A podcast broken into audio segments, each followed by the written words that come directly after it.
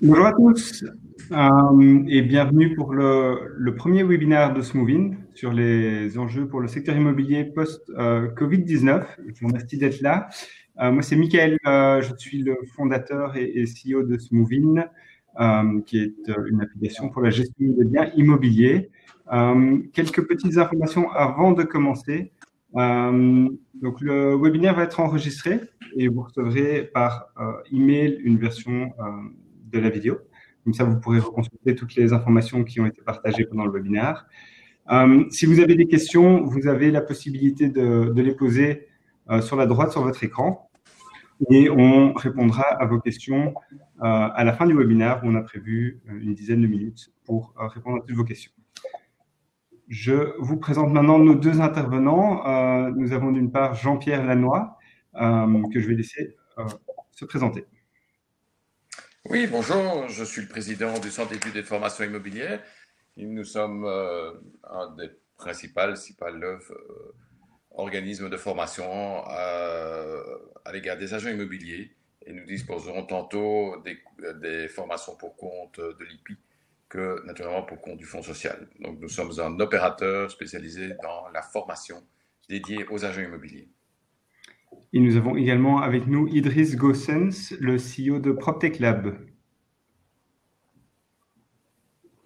Bonjour. Parmi vous, merci pour l'invitation. Donc, PropTech Lab est un réseau qui rassemble les innovateurs de l'immobilier. Est-ce que vous m'entendez bien? Oui, oui. Voilà. Est-ce que vous m'entendez bien? Oui, vas-y. Ah, voilà.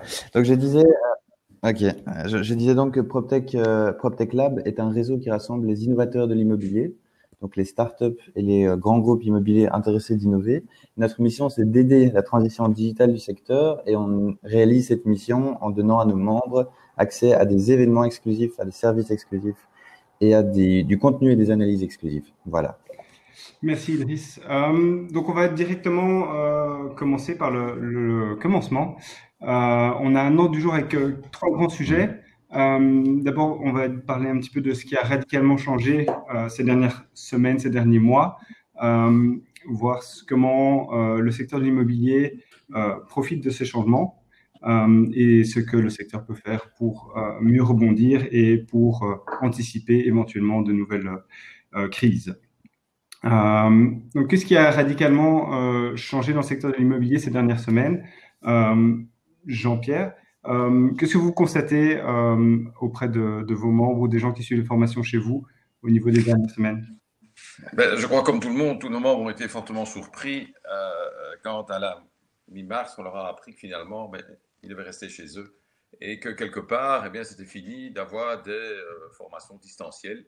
L'agenda était excessivement rempli. Nous organisons plus ou moins 800 formations par an donc, c'est pour vous dire que par jour, ça fait 7, 7, 7 à 8 formations d'au moins 15, 15 personnes sur toute la Belgique francophone. Donc, ça fait quand même beaucoup de monde. Ça fait beaucoup de monde de déplacement, ça fait beaucoup de monde d'organisation de, de, euh, qui subitement a été dit, ben voilà, ben, il n'y a plus rien. Alors, dans les premiers huit jours, moi, ma qualité de président, je me suis dit, bon, ben voilà, ben, euh, le CFIM euh, va faire euh, un grand sommeil pendant deux mois, trois mois, et puis on va attendre rapidement, euh, rapidement, on s'est dit, bah, on va quand même pas rester comme ça, on va directement réagir et nous allons organiser effectivement des formations d'une manière distancielle. Faut-il quand même dire que nous avions dans nos cartons un projet qui consistait en la création d'une plateforme de formation complète composée de modules insistés avec une pédagogie tout à fait particulière. Nous avions ce projet-là qui devait être euh, développé à partir du mois d'octobre 2020 la réaction pour le CFIM a été dans 15 jours, de, sur une période de 15 jours, de la développer et de la mettre ouverte à l'égard de l'ensemble des agents immobiliers. Quelle a été la réaction des agents immobiliers? Alors, tout d'abord, nous avons connu une première période où nous, nous sommes rendus compte que finalement, pas mal d'agents immobiliers avaient des difficultés de manipulation, euh, de manipulation. Tantôt, ils n'avaient jamais fait de vidéoconférence, tantôt, ils ne connaissaient pas toute une série de fonctionnalités de leur propre ordinateur. Donc, je ne vous cache pas que euh, quand on dit qu'est-ce qui a radicalement changé, ben, on pourra dire qu'il y a pas mal, même des agents immobiliers, euh, qui ont été hyper étonnés de pouvoir avoir, ben, finalement, ils avaient devant eux un outil euh, qu'ils utilisaient peut-être à 10% de leur capacité. Premier réflexe. Deuxième chose, on s'est dit, mais comment est-ce que, est-ce que ça va pas être trop dur finalement? Euh, Est-ce, que, est-ce qu'on va parvenir à convaincre, d'une part du côté du formateur et de l'autre côté, du côté bah, des personnes, qui, des auditeurs, on va les appeler comme ça. Eh bien, je veux dire que euh, l'assimilation a été excessivement rapide. Je crois qu'à 5, en 5, 10, 15 minutes, à partir du moment où, il y avait un intervenant qui cadrait bien les fonctionnalités de la plateforme, qui cadrait bien les, conséquences ainsi que la rigueur, eh bien, je crois que ce qu'il en est advenu pour nous au niveau des formations, c'est que euh, maintenant, depuis un mois et demi, euh, les réactions sont très fréquentes pour nous dire, s'il vous plaît, s'il vous plaît, euh, quand la période de déconfinement sera tout à fait terminée et qu'on reprendra toutes les activités, s'il vous plaît, s'il vous plaît, maintenez votre outil, cet outil donne une largeur beaucoup plus importante, nous permet une disponibilité beaucoup plus grande et nous allons travailler là-dedans, s'il vous plaît, maintenez-le, etc. Donc, je crois que d'une manière, en ce qui concerne notre secteur dédié à la formation, je crois qu'on est parvenu à vraiment apporter un changement radical dans la perception, ce qui n'était pas du tout le cas précédemment. Est-ce que, réaction. Est-ce que vous, voyez le, parallèle au niveau de, de l'activité propre de l'agent immobilier? Euh, j'entends euh, découverte des nouveaux outils euh, et qu'on voit un, mieux par la suite. Est-ce que c'est quelque chose que vous voyez aussi dans l'activité quotidienne des agents immobiliers? Moi, je crois qu'on a actuellement, on a pu voir effectivement des agents immobiliers qui découvrent leur outil, qui vont, qui vont aussi, s'ils ont découvert cet outil-là, je crois que je suis certain qu'ils seront certainement à l'écoute d'en découvrir plein d'autres. Et je crois que c'est ça aussi. Je crois que ça a donné un espèce d'effet levier euh, de prise en connaissance, de dire aux gens, aux agents immobiliers, écoutez, voilà, ben, c'est ça que ça existe.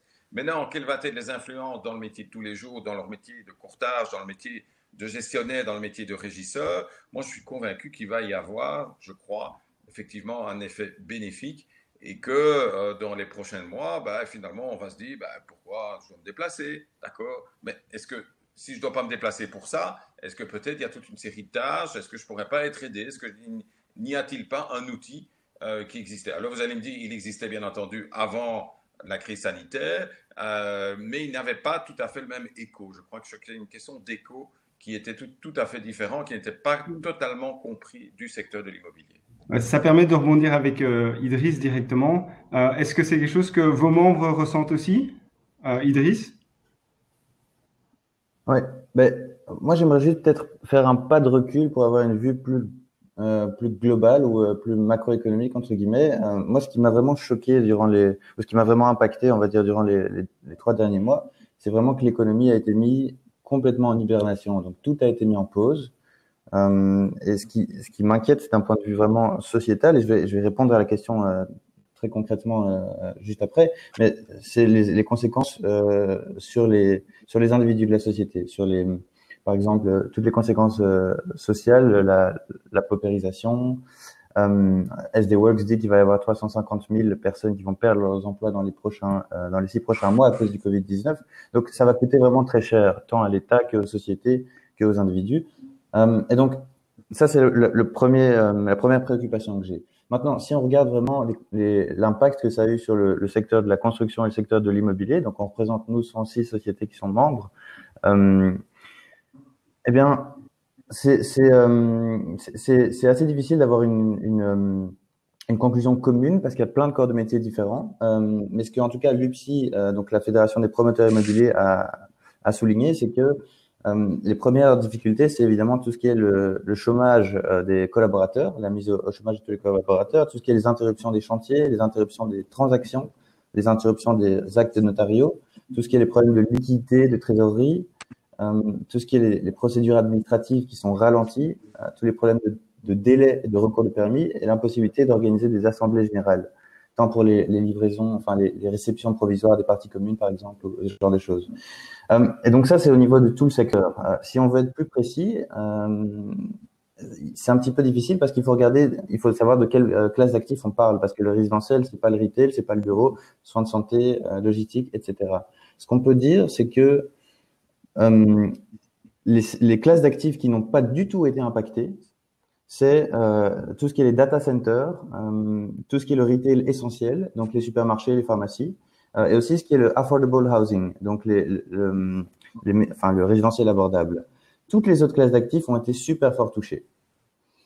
Et donc, pour répondre à la question de, qu'est-ce qui, a radicalement changé, et là je suis d'accord avec Jean-Pierre, c'est que pour moi c'est surtout la mentalité qui a changé. Les, grands groupes immobiliers se rendent compte que l'innovation doit être, doit être une priorité absolue. C'est, c'est plus un luxe ou c'est plus une, une option, c'est vraiment une question de survie. Et donc il faut euh, digitaliser ces process, il faut être agile, il faut euh, nouer des relations avec les startups. Et on pense même que la résilience du secteur, donc la capacité au secteur, du secteur à rebondir et à se remettre de cette crise dépend euh, de, son, de sa capacité à nouer des relations avec les startups et à déployer des, des, solutions digitales.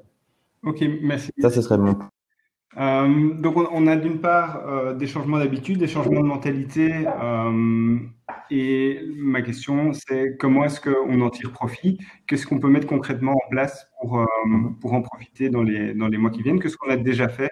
Est-ce que vous avez des exemples à partager, Jean-Pierre, peut-être?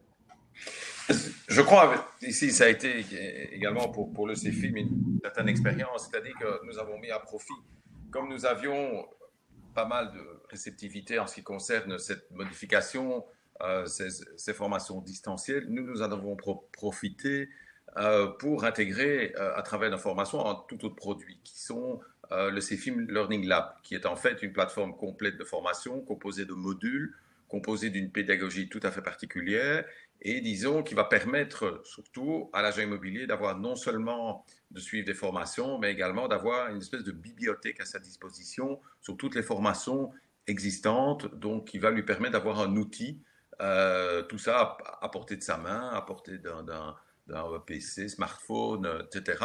Donc d'une grande accessibilité. Ce qu'on entend beaucoup euh, et le mot que nous attendons maintenant, c'est que euh, pas mal d'agents immobiliers nous disent maintenant, nous allons avoir le temps de. Alors, nous allons avoir le temps d'effectivement euh, participer à plus de formations. Nous allons avoir le temps de euh, peut-être être plus attentifs à certains dossiers. Et donc, je me dis que euh, tous ces outils qui finalement ont été mis en place durant cette période, eh bien, je crois qu'ils vont permettre, ça va permettre à donner un autre temps finalement et permettre à tous ces professionnels de peut-être s'orienter peut-être dans d'autres démarches à l'égard de leurs clients et d'être peut-être encore un peu plus au côté humain du client et peut-être peut-être avoir plus aussi euh, de pouvoir gérer en fait ce client de pouvoir effectivement être d'une plus grande écoute à son égard. Je crois que c'est un peu ça euh, que je pourrais dire par rapport à tout ce qui a été mis en place par rapport à ce bouleversement. J'étais sur euh, récemment, j'ai vu fleurir les, les visites virtuelles. Est-ce que c'est quelque chose qui a été mis en place pour, par nécessité ou est-ce que vous le voyez aussi dans un, une optique d'améliorer la qualité du service par rapport aux clients comme vous mettiez en avant? Mais Je crois que les visites virtuelles constituent naturellement quelque chose en plus. C'est naturellement un plus qui va permettre aussi de, euh, bah, ça permettrait aussi de, sérieusement limiter euh, toutes ces visites in inutiles euh, parce que tout simplement le descriptif ne reproduit pas finalement une situation exacte. Donc je dis que là également on apporte quelque chose, un élément positif, on apporte également aussi ces sources de gain de temps et bien entendu ces sources de valorisation du bien immobilier. C'est de la nouveauté, ça donne un autre effet, ça peut être travaillé, ça peut donner toute une série de sources aussi. Bien entendu, c'est un outil excellent, c'est un excellent outil qui lui aussi était principalement sur le marché belge parce que je considère que euh, le marché belge est excessivement, euh, pas dire en retard, c'est pas ça, mais qui n'a pas été aussi à l'écoute de toute cette innovation qu'on peut trouver sur le continent nord-américain principalement. Donc je dis que quelque part, euh, ben, on découvre ce genre de produit, ce genre d'outils, qui ne peut être également aussi que naturellement euh, positif euh, et qui, je crois, va devenir quelque part euh, un peu, devrait se généraliser. Euh, j'en suis persuadé d'ailleurs. Il devrait plutôt se généraliser, oui. Donc c'est une bonne chose à, long terme. Euh, c'est déjà un des premières euh, adaptations du, du, secteur, en tout cas au niveau du, des visites. Euh, Est-ce que euh, vous en voyez d'autres? On parlait de, Idriss des, des, actes notariaux. On a entendu parler des premiers actes qui ont été signés complètement digitalement. Comment est-ce que le mmh. secteur l'accueille, Idriss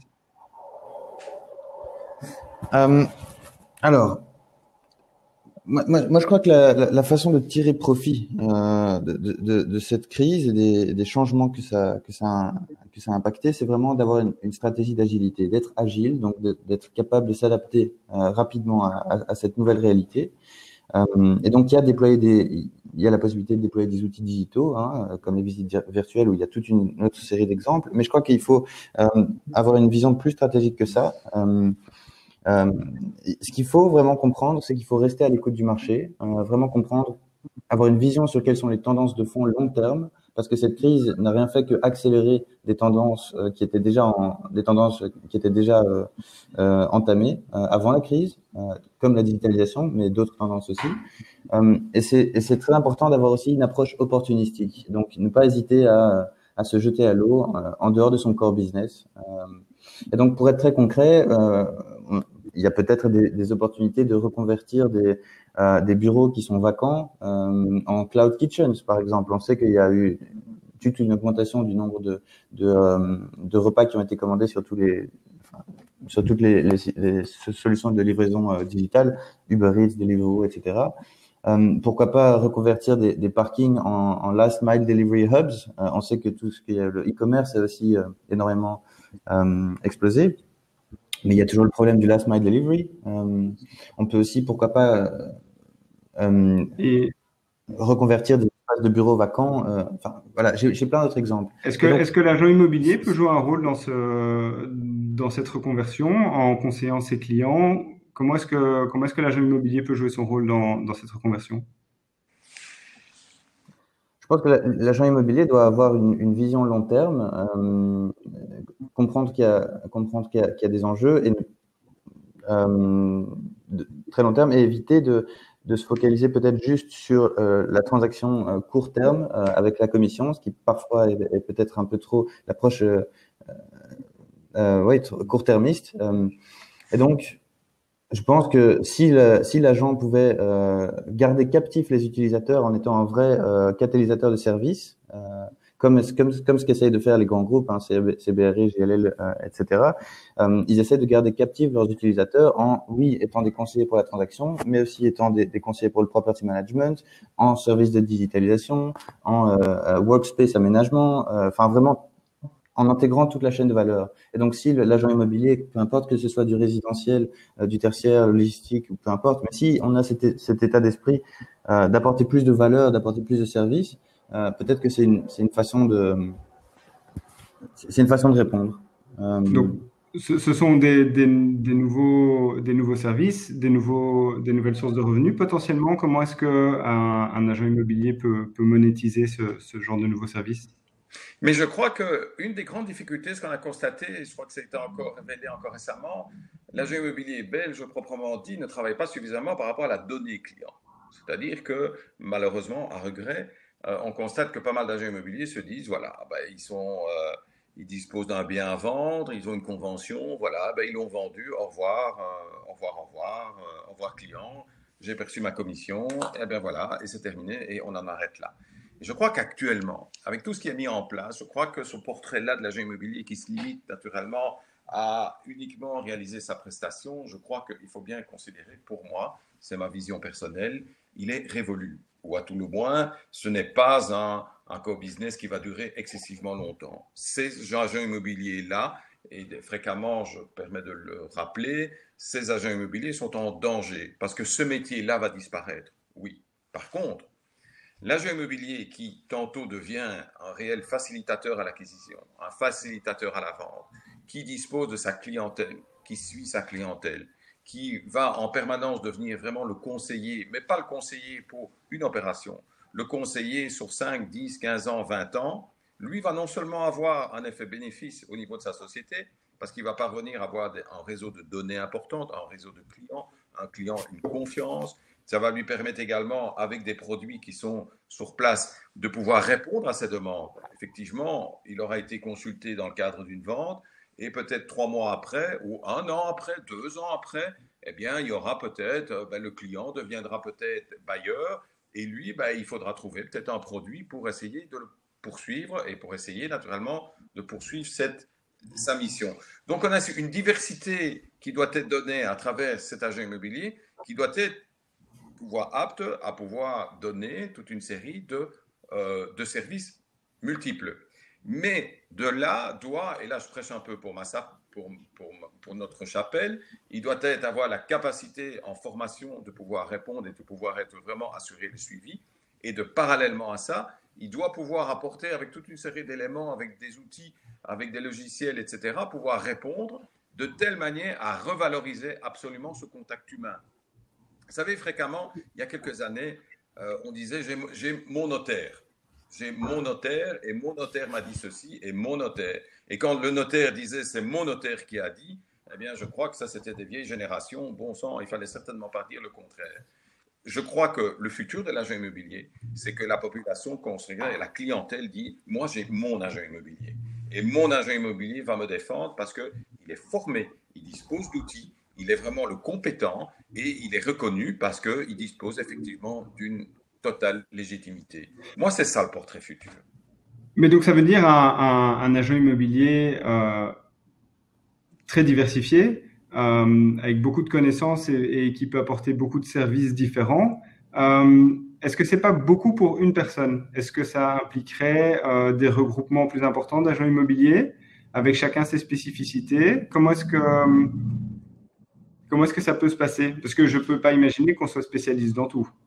certainement pas. Il faut être principalement dans, ce qu'on peut recommander. Soit on peut adapter des marchés de niche, on peut adapter des marchés de profil client, on peut adapter des, attitudes euh, plutôt dans certains secteurs géographiques. Vous savez, encore récemment, je voyais en France, une agence immobilière s'est spécialisée dans toutes les maisons au bord de l'eau. Eh bien, c'est l'agence immobilière au bord de l'eau. Voilà, au bord de l'eau.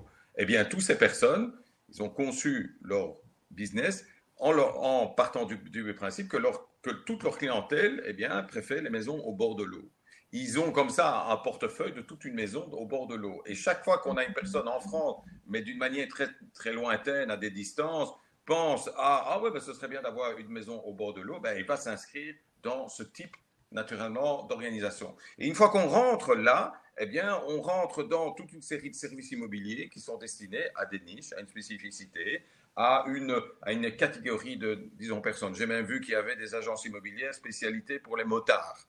Voilà, les, les, vous savez, ceux qu'on voit, les Harley Davidson, allez, je vais dire comme ça. Eh bien, il y a même des agences immobilières spécialisées qui font que ça. Il y a même, malheureusement, pour les familles monoparentales aussi. Donc, je crois que c'est toute une série de marchés de niche. Et je crois que l'agent immobilier doit non seulement avoir cette palette de services, mais se situer dans une niche particulière, de telle manière à être le plus, disons, performant et immanquablement, ça va générer quoi? Ça va générer que moi, par exemple, si je suis spécialisé dans tel quartier, j'ai un excellent confrère qui, mais je sais que mon confrère est spécialisé dans telle niche, eh bien, je vais effectivement renvoyer mon client vers là-bas, mais je garderai le contact avec le client. C'est ça. Il faut bien entendu, l'agent immobilier doit devenir le facilitateur à l'acquisition ou le facilitateur à la vente. C'est lui qui doit l'accompagner. Et je crois que c'est, je crois, un des grands défis pour l'agent immobilier.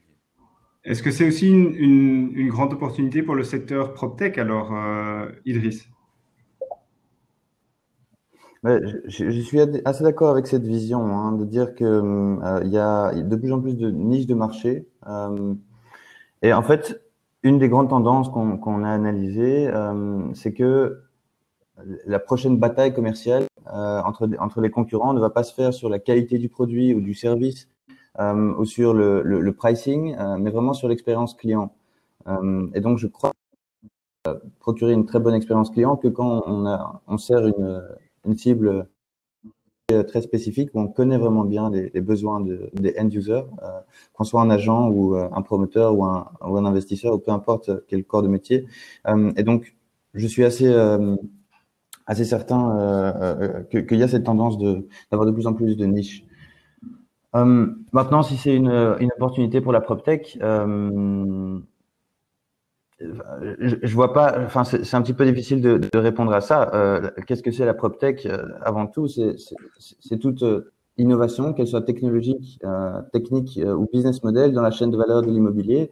Et donc, c'est pas juste au niveau de la phase de transaction, c'est aussi ce qui est l'investissement au début, ce qui est la phase de construction, property management, tout ce qui est smart home, smart building. Donc, c'est vraiment très large. Euh, euh, j'imagine que ça permet de mieux connaître euh, ses utilisateurs euh, dans, dans, le cas de la transaction, mais je vois pas vraiment de lien le fait qu'il y ait de plus en plus de niches de marché. ça, je crois que c'est plutôt une tendance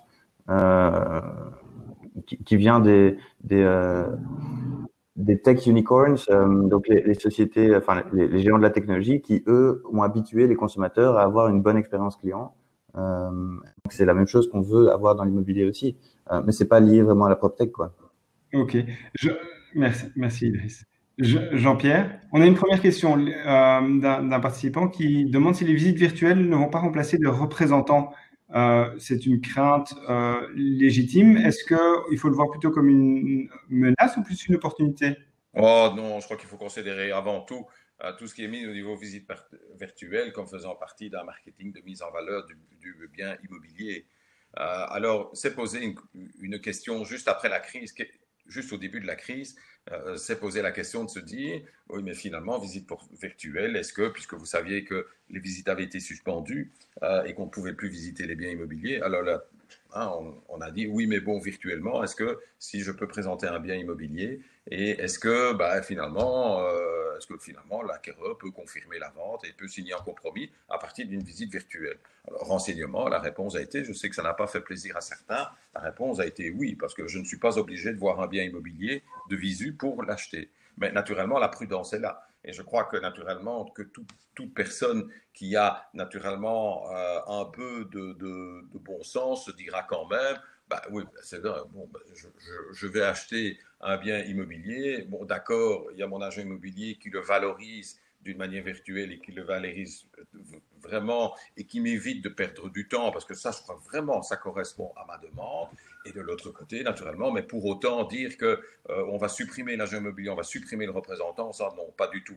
Que du contraire, je crois que c'est un outil complémentaire qui vient s'adjoindre à côté euh, du représentant de l'agence. Donc, c'est plus une opportunité pour faire des visites de qualité.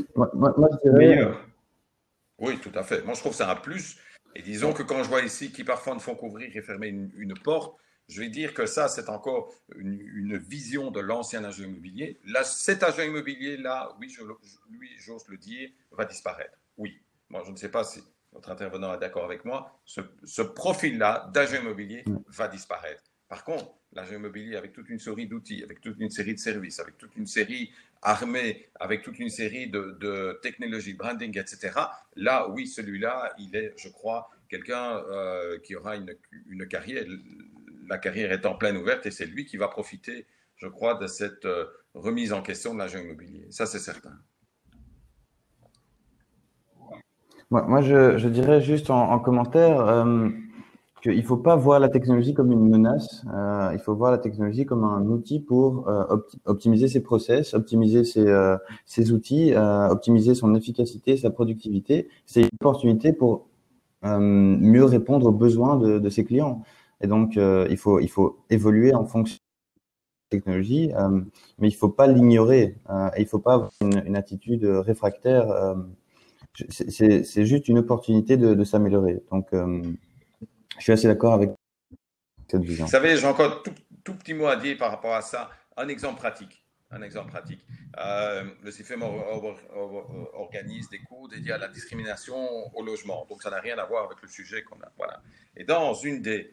Euh, naturellement, à travers cette, formation, il y a un principe c'est qu'il faut naturellement refuser naturellement l'injonction de discrimination, c'est clair. Et on explique là-dedans comment faire pour pas dire convaincre le client, mais pour essayer de lui comprendre la difficulté qui, peut être exposée face à une injonction de discrimination.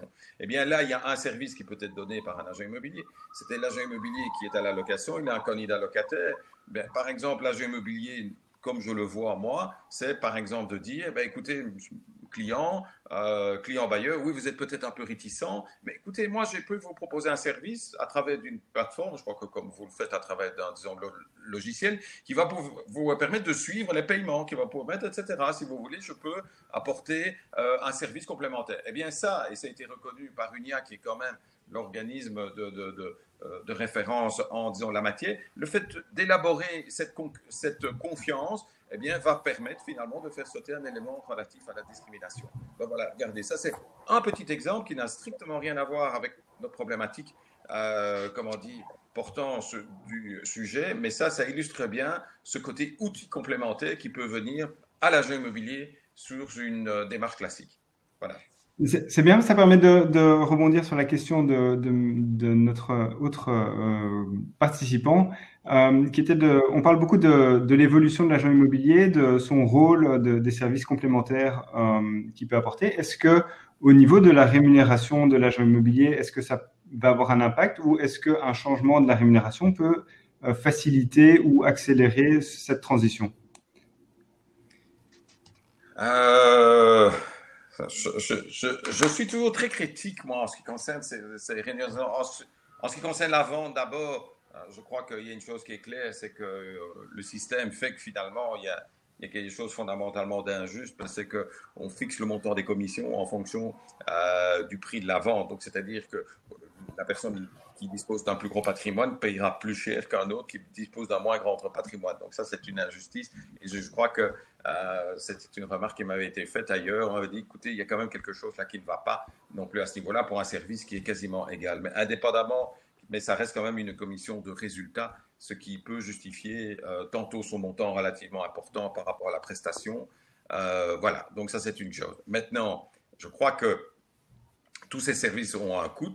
Je crois que euh, un bon agent immobilier, qui soit régisseur, qui soit syndic, qui soit courtier, à partir du moment où il exécute une bonne prestation, à partir du moment où il a pu mettre un bien à un prix correct, à partir du moment où il fait son métier comme il le faut, selon des règles de déontologie, etc., je vais presque vous dire, la question de la rémunération n'est même plus un problème parce qu'elle est perçue du client pour dire j'ai un service. Oui, on aura toujours des clients qui trouveront ça trop cher, on aura toujours ça. Mais ça, c'est dans tous les marchés.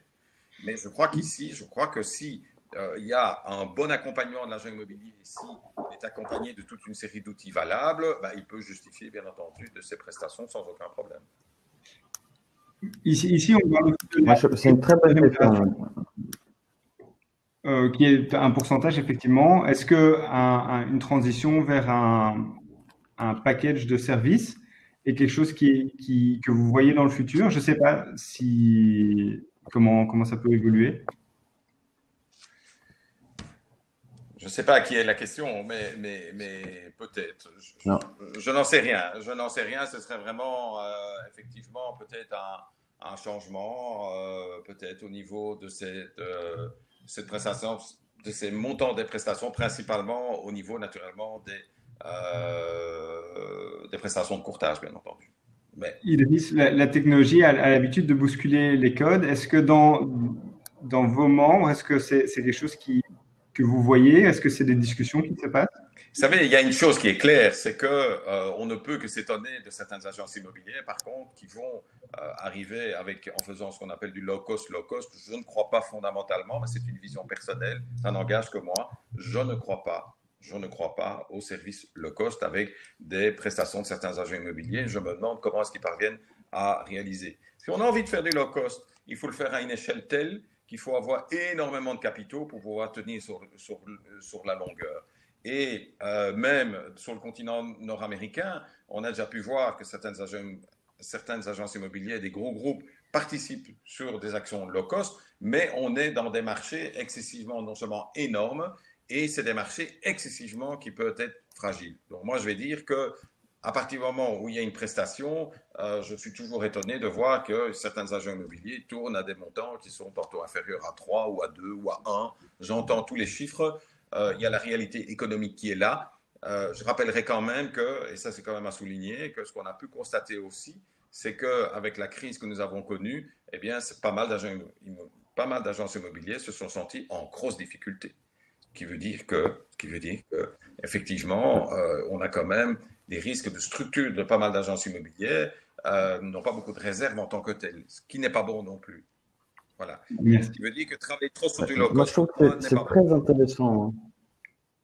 Idriss? C'est très intéressant comme question. Je trouve le lien entre euh, le modèle de compensation, le modèle de revenu et le, la façon de faire son boulot. Et donc, euh, bon, il faudrait peut-être repenser, moi je trouve le, business model de l'agent immobilier, euh, et on voit plein de nouveaux exemples avec tout ce qui est iBuying euh, aux USA par exemple, mais euh, enfin ça arrive aussi en, Europe avec Codit, qui est une, qui est startup qui a pris le marché européen, basée en Finlande, mais si on rebondit sur la question du, syndic spécifiquement, je pense justement que ça, c'est un, corps de métier dont le business model est, un peu générant beaucoup de frustration, on va dire, parce que euh, c'est un, corps de métier où on est obligé d'avoir un portefeuille assez large euh, pour être assez profitable, parce que les commissions sont, sont relativement petites. Et du coup, on est obligé d'être un peu surmené euh, par son volume. Euh, et on voit souvent ça. Euh, je vais pas citer d'acteurs, mais c'est la deuxième copropriété dans laquelle je suis et j'ai vu ça déjà avec deux des acteurs principaux. On va dire qu'ils sont submergés par, par, par, nature, par design, parce qu'ils sont obligés d'avoir trop de volume. Euh, et du coup, ils génèrent de, la frustration auprès des, copropriétaires. Euh, parce qu'ils n'arrivent pas à faire un suivi correct. Quoi. Et, euh, et, donc, leur mandat est chaque fois pas renouvelé. Et donc, et c'est vraiment un, show, un, design, un modèle de, de compensation qui est, qui est mal pensé, quoi. Et donc, il faudrait, il faudrait penser sur, voilà, un, modèle où soit on a plus de services, soit on a un, un, pay per use ou je sais pas moi, quelque chose qui soit plus adapté et qui et qui me génère plus cette frustration, quoi. Donc c'est une question assez, assez intéressante. J'ai pas de, de, réponse euh, comme ça, mais euh, je trouve qu'elle mérite vraiment une réflexion. Il y a, il y a une question d'un de, de, de, nos intervenants aussi sur la, sur la, tenue d'assemblée générale et de, de l'adoption euh, par les, les, la population de, de la technologie. Euh, ici où on dit euh, est-ce que les personnes plus âgées vont euh, pouvoir utiliser la technologie? Et corollaire, euh, j'étendrai un petit peu le sujet sur est-ce que euh, ça s'adapte à tout le monde? Je crois. Moi, mon... Ah, je crois que euh, on a déjà eu maintenant, on est en contact. Personnellement, j'ai des contacts beaucoup avec le Québec, donc je vois où, où là, on a des énormes copropriétés. et là, il y a des produits qui commencent à voir le jour maintenant, maintenant, et qui autorisent en fait les assemblées générales virtuelles. c'est compliqué ça reste quand même compliqué, même si tout ce que je vois comme, euh, euh, comme logiciel, ça me paraît, je, me dis, c'est bien. Euh, de l'autre côté, je crois qu'il y a une chose à faire aussi, c'est que tous les systèmes doivent être à tout le moins, pour l'instant, encore hybrides. C'est-à-dire qu'il faut des systèmes qui permettent non seulement de lier le présentiel à l'Assemblée générale, au virtuel aussi.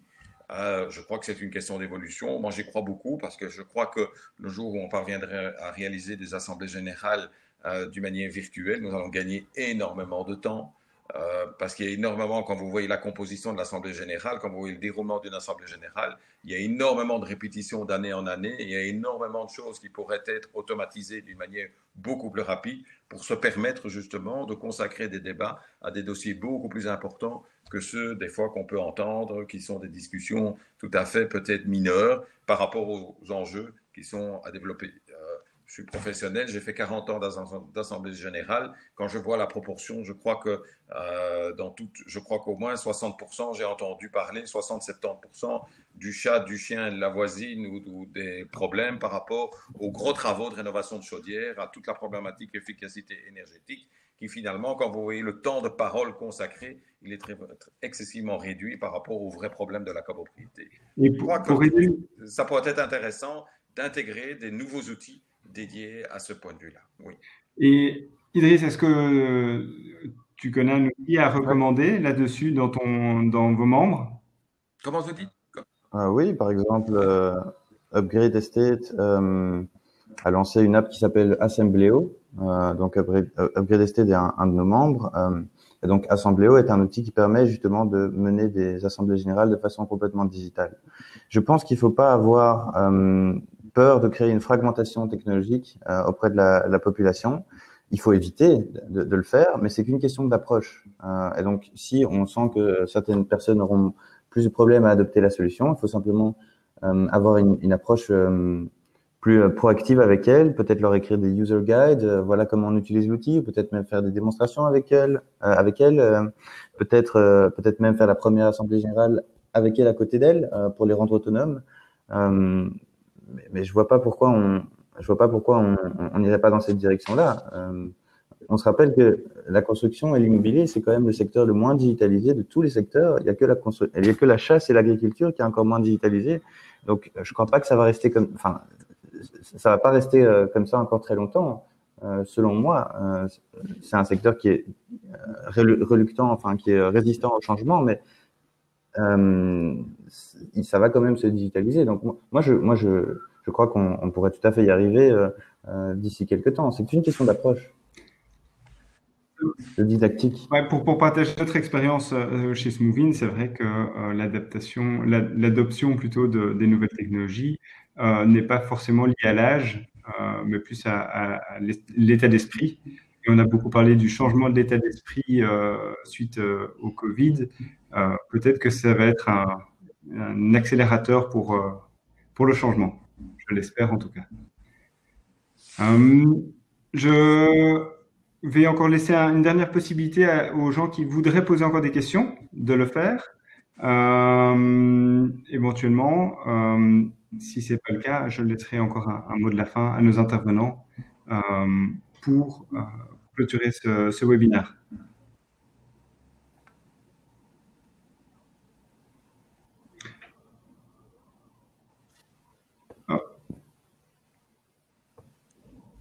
On n'a pas de, questions euh, pour l'instant. Euh, Idriss, pour, pour clôturer, euh, peut-être des bonnes opportunités. Alors, comment, comment est-ce que l'agent immobilier peut en sortir grandi de, de cette situation.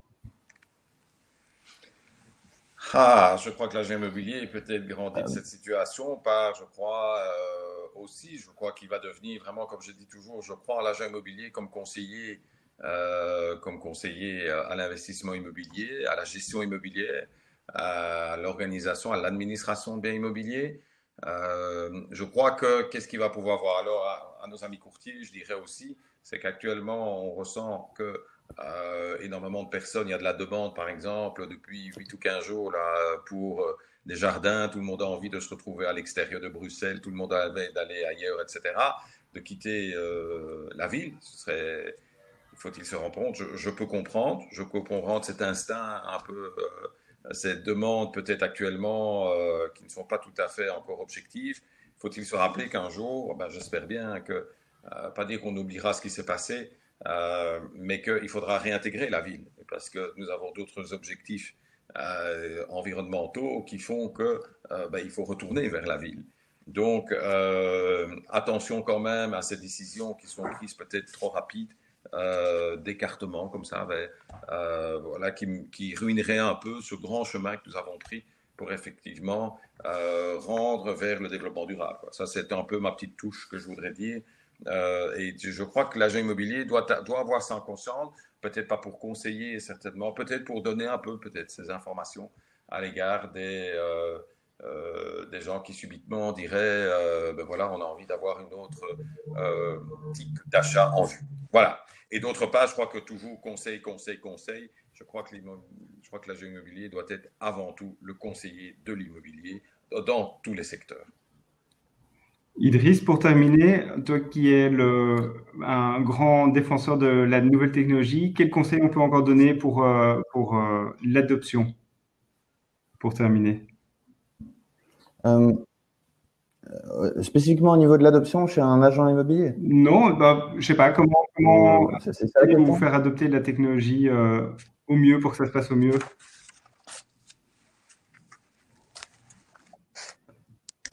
Euh, ça dépend de quel cœur de métier on parle, ça dépend dans quelle classe d'actifs. Euh, donc, enfin, c'est un peu une question vague. Juste si je répondis sur la, question précédente, qui ça me semblait très pertinente, euh, je pense que l'agent immobilier devrait aussi peut-être réfléchir pour sortir grandi de cette crise, modèles qui sont autour de la propriété.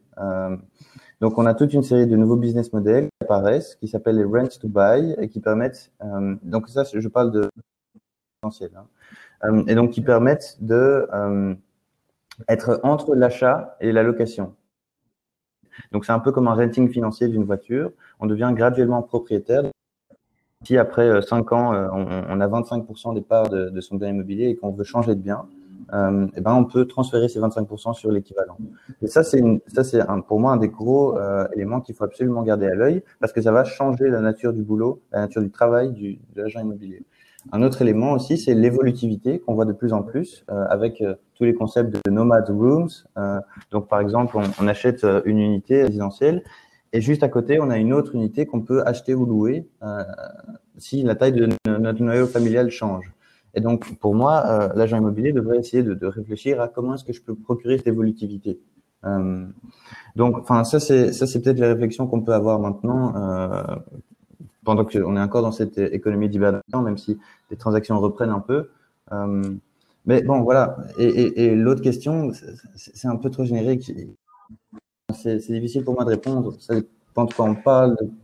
Euh, Merci pour voilà. la Désolé pour la réponse, la question un peu trop vague, mais merci pour, euh, pour vos, vos interventions.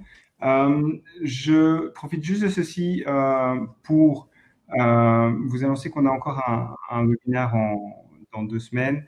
Euh, comment se réinventer dans un monde de plus en plus digital, notamment avec Bright qui révolutionne la mise, le, le CRM de, de mise en location et la gestion de, des, potentiels acquéreurs euh, ou loueurs. Euh, et je vous remercie pour, euh, pour toute votre attention et on se retrouve une prochaine fois. Merci beaucoup. Merci beaucoup. Merci. Au revoir. Au revoir. Au revoir.